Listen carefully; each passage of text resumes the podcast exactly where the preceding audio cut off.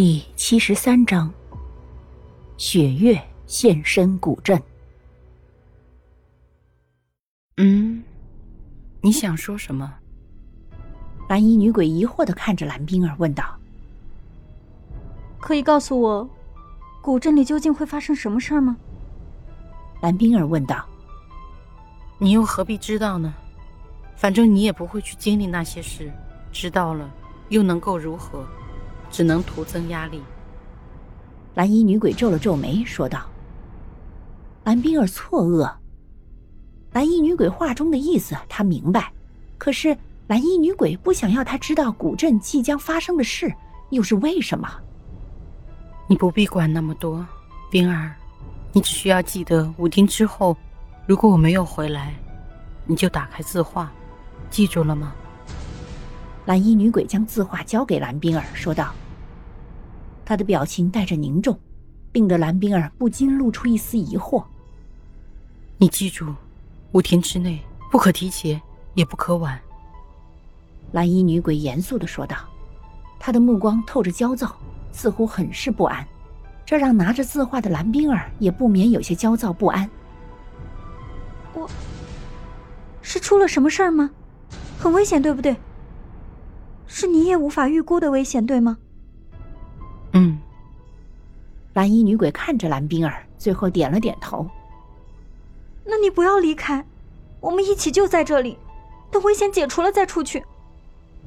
蓝冰儿心里咯噔一下，她慌乱的说道：“冰儿乖，你睡一觉吧，醒来之后，一切都会好的。”蓝衣女鬼突然抱住蓝冰儿，低声说道：“他的声音似乎带着一种蛊惑。”蓝冰儿无法抗拒，缓缓闭上了眼。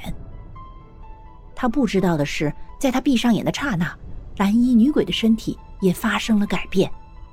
蓝衣女鬼将蓝冰儿放在冰床上，然后转身就走。转身的瞬间，蓝衣女鬼的容颜变成了蓝冰儿。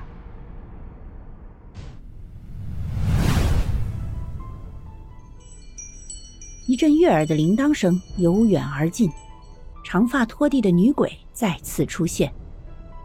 只是这一次，她不再盛气凌人，仿佛是经历了一场大战，她狼狈的出现在顾白他们的视线中。那犹如是受过幽冥界拔舌之刑，她的舌头长长的吊在胸前，长发尽管依旧拖地，却比此前稀落不少。蓝冰儿遗落在地上的匕首被杨芳捡起，此时杨芳在等待着一击必杀的机会。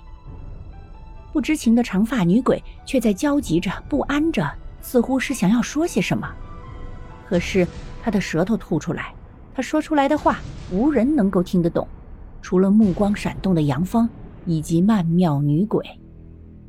还未等长发拖地女鬼话尽。杨芳就攻其不备，率先发出了夺命之击。但因为知道杨芳是假魂的缘故，顾白一直对杨芳抱有警惕之心。在杨芳杀气一路，顾白就快速挡去。可是长发拖地的女鬼深知这把匕首的邪性，万不能让这把匕首碰上鲜血，否则这把匕首剜不到新鲜的心脏是不会罢休的。长发女鬼虽然知道这把匕首就是曾经剜过生前她的心脏的那把匕首，可是她已经死了，这把匕首又怎么能够伤得了她呢？抱着这样的想法，长发拖地的女鬼拒绝了顾白的帮助。她上前无视锋利的匕首刺进她的体内，长长的头发瞬间缠绕在杨芳脖子上，开始收紧，试图绞杀杨芳。然而，意想不到的事情还是发生了。锋利的匕首刺进鬼体，长发拖地的女鬼感受到了久违的疼痛，一如百年前剜心之痛。